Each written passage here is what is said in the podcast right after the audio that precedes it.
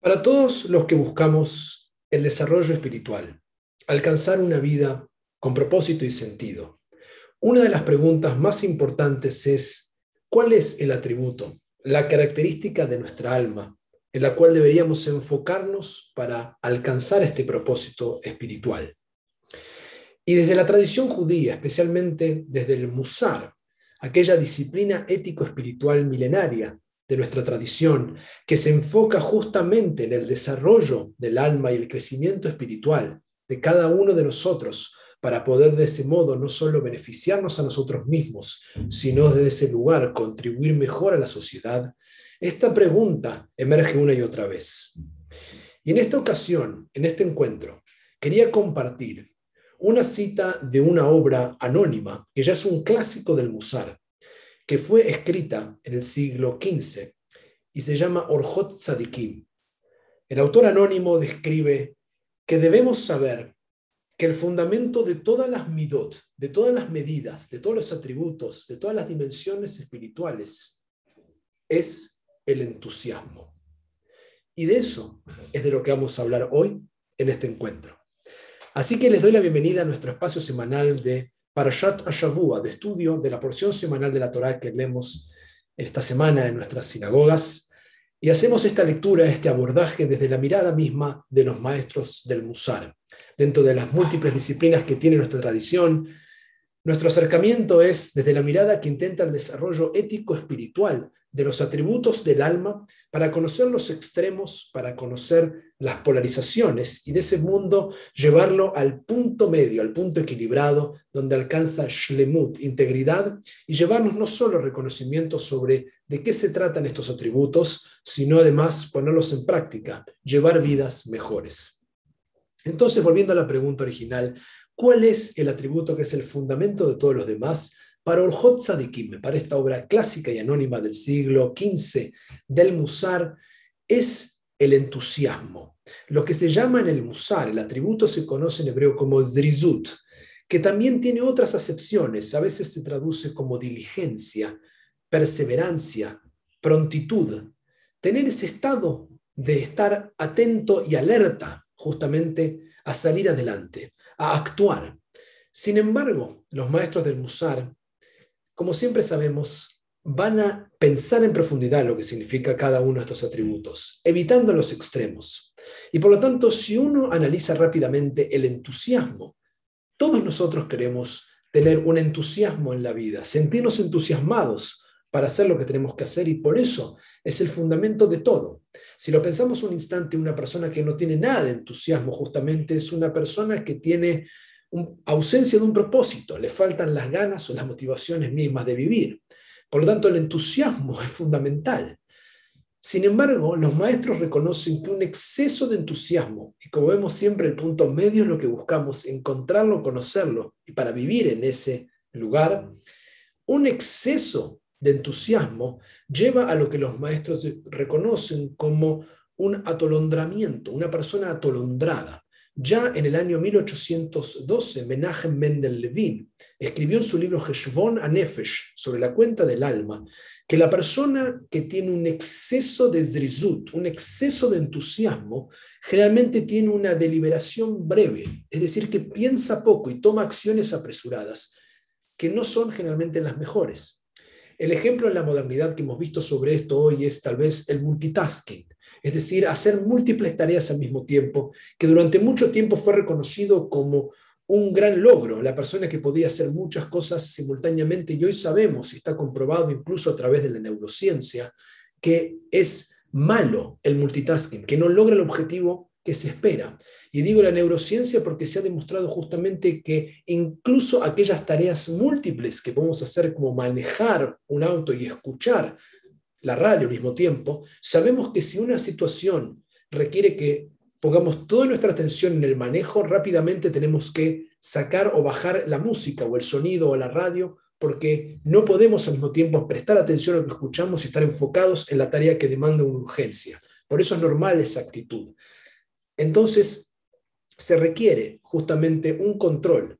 Esto en los que más lo pueden llevar a la práctica y pensarlo son generalmente los deportistas o los músicos, quienes requieren justamente un estado de tal concentración, de tal entrega, que no pueden estar haciendo múltiples tareas. Y por lo tanto, el hacer muchas cosas es una forma atolondrada, es una forma de un entusiasmo que no es positivo.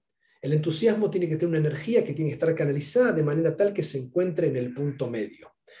Entonces, ¿cómo entienden los maestros del Musar el entusiasmo? ¿Dónde pueden encontrar el punto medio para llevar esta vida de entusiasmo y reconocerla? Lo que los maestros reconocen es que la mayoría de nosotros no tenemos un entusiasmo exacerbado generalmente y queremos entusiasmarnos más y mejor en la vida. Pero no es fácil poder hacer eso. Y por lo tanto, lo que reconocen los maestros del Musar son los enemigos del entusiasmo. Aquellas cosas que provocan que nuestro entusiasmo no esté en el punto que tiene que estar, que esté frenado o que no esté donde nosotros quisiéramos que esté. Y son principalmente tres aquellos enemigos del entusiasmo. Orjot Tzadikim reconoce uno y los otros dos principalmente los tomamos de Moshe Haim Lutzato, el Ramjal, en su obra Mesilat Yesharim, escrita en 1738. Lutzato dice que el enemigo principal del entusiasmo de Zrizut es ni más ni menos que la pereza. Es decir, la idea que venimos a esta vida a descansar. Cuando lo que él viene a enseñarnos es que no venimos necesariamente a descansar, tenemos en la tradición judía Shabbat, hay un tiempo para desconectar, hay un tiempo para parar, hay un tiempo para poder frenar ese entusiasmo y también tener espacio, pero no es para pereza Shabbat, sino para un desarrollo espiritual diferente. No es que es un día para hacer nada, es un día en que desconectamos del mundo, de las pantallas, desconectamos de todo para conectarnos mucho mejor con nosotros mismos. Frenamos lo que hacemos todo el tiempo para hacer lo que no hacemos nunca, que es a veces dedicarnos a la familia, a nosotros mismos, a poder leer algo que nos desafíe. Y de ese lugar, el entendimiento que trae Lutzato es que el enemigo del entusiasmo es la pereza cuando uno piensa que se trata de hacer todo para tirarse en la playa y descansar. Y Lutzato dice, no es esa la función o no ese es el propósito de tu existencia. Vienes a este mundo, dice, para crecer, para tener desafíos que son oportunidades de crecimiento espiritual, para encontrarte con aquellas cosas que no son fáciles en la vida y no para que te fugues de ellas, sino para que desde ahí puedas crecer y desarrollarte. Todo lo que se aparece ante ti, que acontece y te desafía es una oportunidad no para decir qué difícil que es esto, mejor me quedo en la cama descansando y que otros lo resuelvan, que es la voz de lo que los maestros del Musar llaman el Yetzer la inclinación hacia el mal, ese abogado defensor que todos tenemos y que nos dicen no te preocupes, no hagas el esfuerzo, no va a pasar nada. Sin embargo, esa voz que nos dice eso es la voz que nos está diciendo en realidad, tienes que esforzarte, tienes que levantarte, tienes que aprender, tienes que hacer lo que sos invitado a hacer, porque de ahí está esa oportunidad de crecimiento, de ahí vas a encontrar el entusiasmo. Por lo tanto, venimos a crecer, a tener desafíos, no a descansar. Incluso cuando sí queremos descansar, tiene que ser moderado y bien lo sabemos. El segundo enemigo del entusiasmo para la tradición del Musar lo trae Orjot Sadikim. Y para Orjot Sadikim es la extrema racionalización. Es decir, cuando lo opuesto de la pereza, hacemos todos los escenarios mentales de lo que puede llegar a pasar si hacemos lo que tenemos que hacer. Todos los miedos, la ansiedad de lo que va a surgir.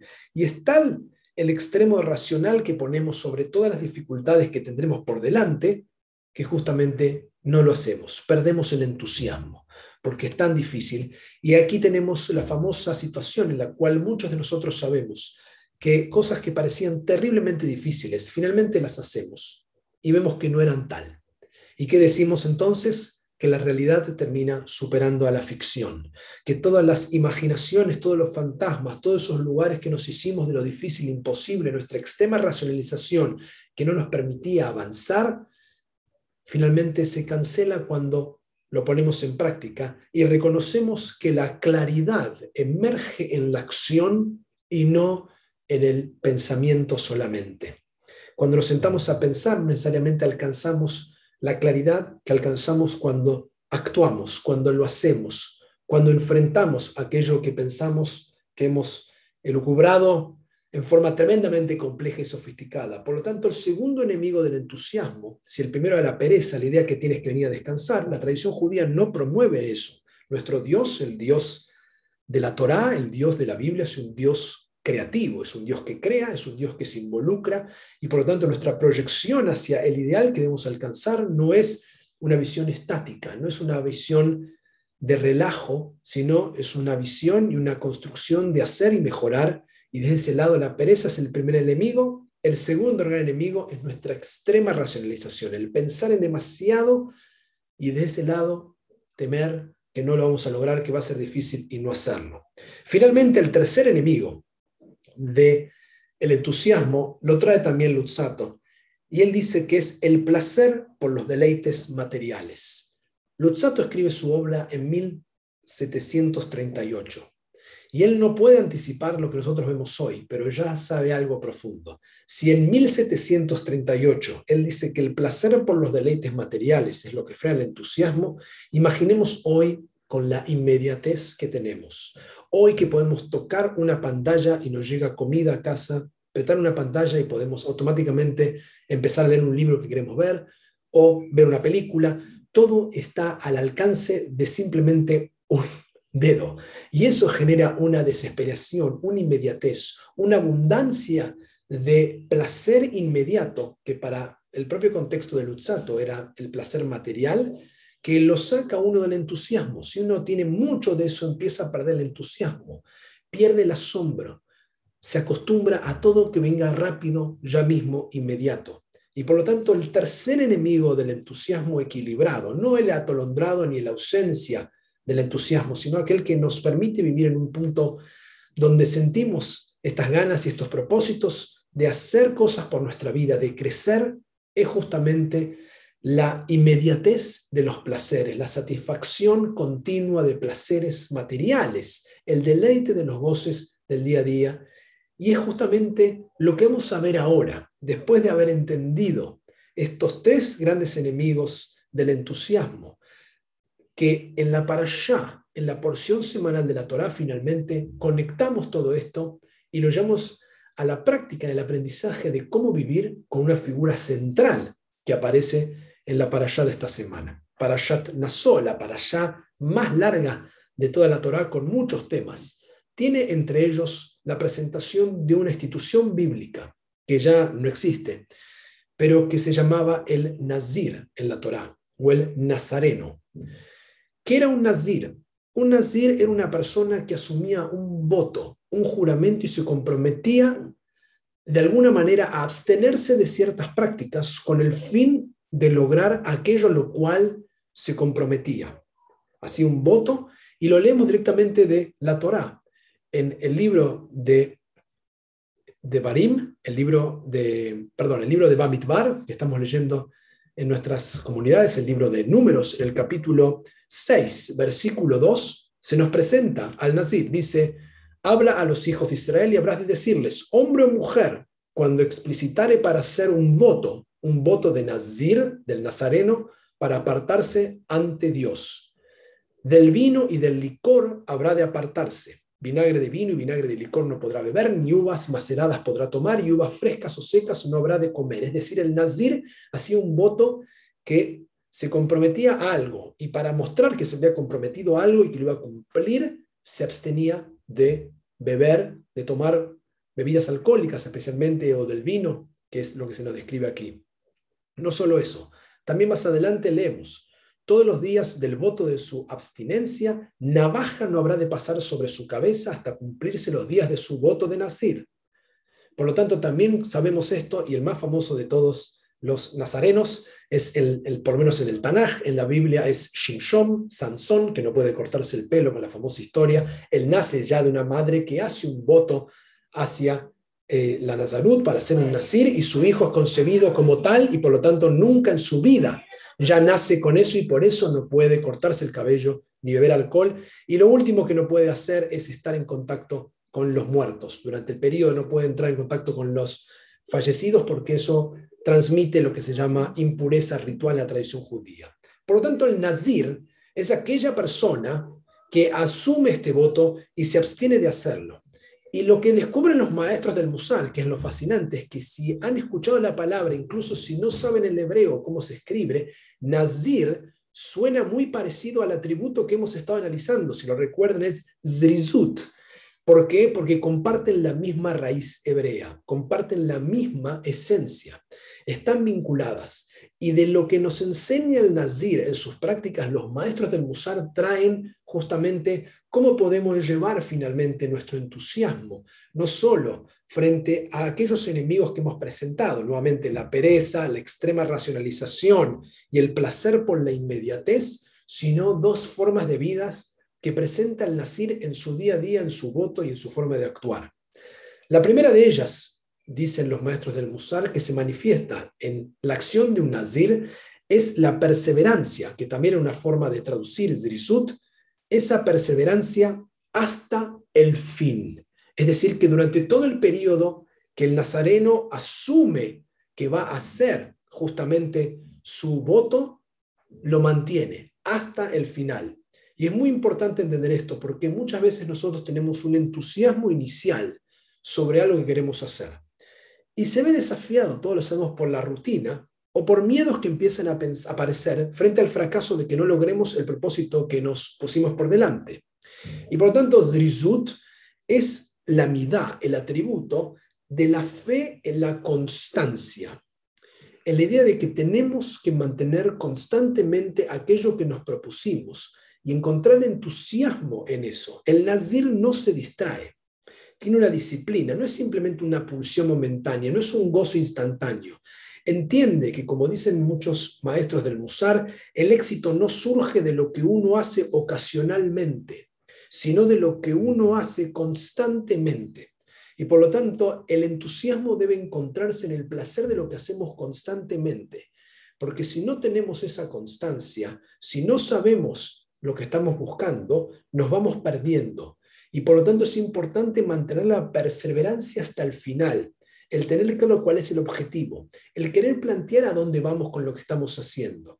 Porque si no tenemos esto, llegamos a ese sentimiento de ambigüedad. Y como bien sabemos, la ambigüedad es la enemiga del logro. Si no sabemos qué queremos lograr, es muy difícil y la ambigüedad nos va a llevar de un lado para el otro, lo que se pone de moda nos va a llevar, nos va a rastrear, nos va a pasear y por lo tanto para poder evitar el procrastinar, mantener el entusiasmo activo, es muy importante esa perseverancia hasta el final que surge de la disciplina de lo que hacemos todo el tiempo. No puede surgir de una pulsión momentánea, sino que tiene que tener un propósito y para eso tenemos que trabajar, como hace el Nazir, con un objetivo hasta el final.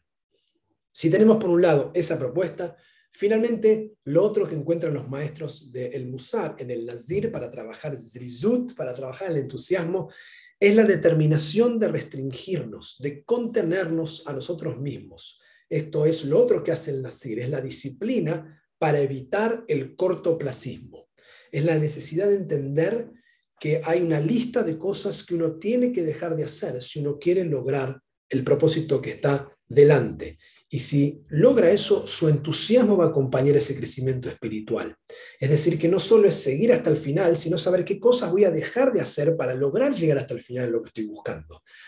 De esa manera, todo lo que los maestros del Musar nos traen son reconocimientos sobre un entusiasmo sano, productivo, no excesivo, atolondrado, que no tiene ningún tipo de pensamiento, sino justamente que se detiene a pensar qué es lo que quiere para poder lograrlo y no tener esa ambigüedad que no consigue el logro y por eso va erosionando el entusiasmo. Si uno no sabe qué es lo que quiere, cuál es el objetivo, qué es lo que está buscando con lo que hace, y al mismo tiempo la importancia de saber qué cosas tengo que limitar, qué cosas tengo que sacar si quiero alcanzar este objetivo, como en el ejemplo que hoy es simbólico del nacir, que era no cortarse el cabello, no beber ciertas bebidas, o justamente estar en contacto con los muertos. Pero hoy nosotros podríamos tomar estos ejemplos para otras eh, acciones que queremos alcanzar, otros logros, y hacer una lista de las cosas que no tengo que hacer si yo quiero alcanzar en forma perseverante hacia el final este objetivo. Conocer cuáles serán los distractores y evitarlos.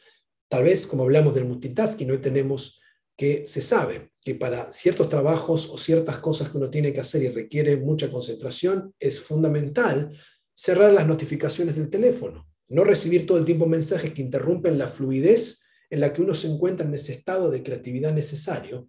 Entonces, tal vez un ejemplo simple es que si tengo que lograr algo en mi trabajo, tal vez tenga que durante cierto periodo no usar mi teléfono, apagarlo directamente, no recibir notificaciones que interrumpen la fluidez de mi trabajo. Y de esto cada uno tiene que reconocer qué cosas requiere sacar de la lista para poder mejorar, no solo con su trabajo, puede ser con algo de su salud. Si sabe que quiere mejorar su cuerpo, tal vez hay ciertos alimentos que sabe que va a tener que en forma disciplinada, porque tiene un objetivo, tiene un propósito, quiere sentirse mejor, comenzar a limitar y no llevar al exceso. Uno de los ejemplos claros que siempre pongo es justamente la alimentación y el cuerpo, porque para nuestra tradición son un ejemplo, un reflejo de cómo nosotros nos presentamos. Para los maestros del Musar, lo que muestra nuestro cuerpo, nuestra conducta de cómo comemos o cómo podemos controlar lo que comemos, o cómo controlamos nuestro cuerpo y cómo controlamos que estemos saludables, es un reflejo de la disciplina, no solo externa, sino principalmente interna, de cómo cuidamos la vasija en la cual habita el alma.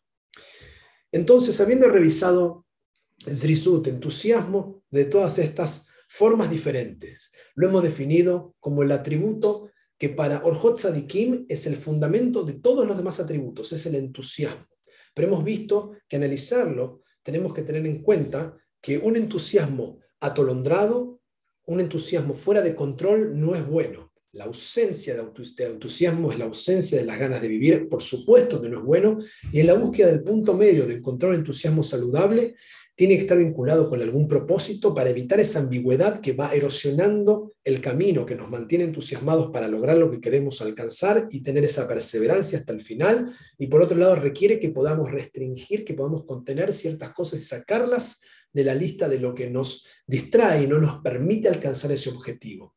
Por encima de esas, tres, de esas cosas vimos las tres ideas fundamentales que son los enemigos principales del entusiasmo, que son la pereza nuevamente, la idea que venimos a descansar y que no es así, venimos a crecer, a desafiarnos y aprender cosas nuevas, nuestra extrema racionalización que no nos permite estar en el punto medio haciendo la tarea y aquí presentes en lo que tenemos que lograr, sino que nos vamos a las cosas que podrán pasar y que no lo sabemos y no tiene ningún sentido ir para ahí y justamente tenemos que frenar el entusiasmo.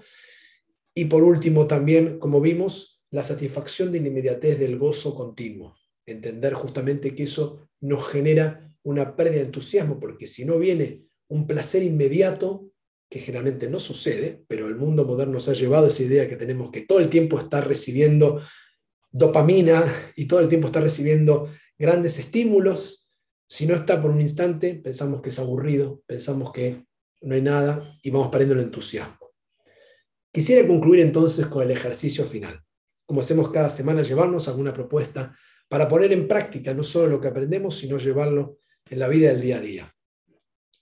Y esto surge del Lutzato mismo nuevamente. En Mesilat Yesharim, él reconoce cuál es el atributo más importante para el entusiasmo. Y ese atributo en realidad se llama Hakarat Atov. Es otro atributo de nuestra alma que significa literalmente reconocer lo bueno. Básicamente es la gratitud. Es ver todo lo bueno que uno sí ya tiene. Y cuando uno vive agradeciendo, lo que descubre Utsato es que ese sentimiento que emerge cuando yo agradezco lo que tengo, cuando puedo reconocer todo lo bueno que hay, genera un estado que es incompatible con un entusiasmo bajo. Es muy difícil estar agradecido por todo lo que tengo y en ese mismo instante no tener ganas de vivir, tener un entusiasmo bajo y no saber qué hacer. Pero si yo reconozco y agradezco todo lo que tengo, voy aumentando, voy incentivando justamente el entusiasmo. Además, que Lutzato escribe que es incompatible la gratitud con la queja, lo cual es un gran eh, una gran herramienta para tener a mano. Si uno quiere disminuir la queja en su vida, quiere recuperar un estado de más calma y aumentar el entusiasmo, la fórmula de 1738 de Lutzato es Hakarat Atov, reconocer todo lo bueno que uno ya tiene. Entonces el ejercicio entendiendo esta idea, que lo he repetido varias veces en distintas oportunidades cuando aprendemos sobre Zrizut, no es la primera vez que lo analizamos, pero esta vez le agregamos las enseñanzas del Nazir, que tiene en su nombre la Zrizut, es justamente el siguiente.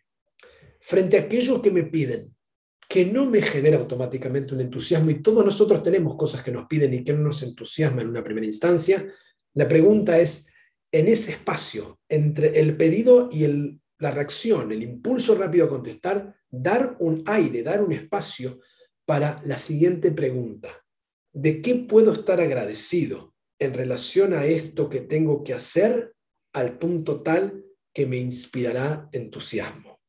Es decir, me piden algo, no lo quiero hacer, generalmente nos pasa a todos, que nos piden cosas que decimos, no sé, te van a hacer esto, pero viene el pedido, antes de reaccionar, antes de quejarse, antes de ir rápidamente a la reacción inmediata, tomarse un instante, que es ese famoso instante que los maestros del Musar siempre traen entre el fósforo y la cajita que enciende el fósforo, que antes que uno lo prenda fuego reaccione, hay un momento, hay un segundo que uno tiene para poder entrar a ese instante antes de poder responder y antes de encender para hacer esta pregunta.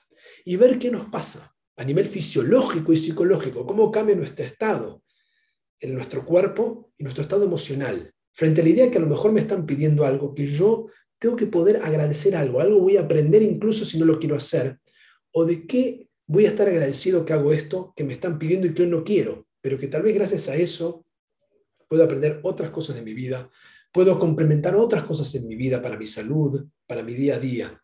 Y por tanto, el poder agradecer que me piden algo es ya una instancia que permite aumentar el entusiasmo. Recordemos siempre la frase en la cual Abraham Yeshua Heschel define la felicidad. La felicidad es para Heschel el sentirse necesitado. Por lo tanto, si alguien necesita algo de nosotros, incluso si nosotros no queremos hacerlo, ya es un motivo para estar feliz. Y de ese lugar uno puede agradecer que algo va a surgir de aquí. Dice la tradición que ahí comenzará de alguna manera un entusiasmo. Lo va a inspirar a uno a agradecer que le han pedido hacer algo y de ese lugar empezará el entusiasmo, que como ya vimos es para el Hot el fundamento de todas las midot.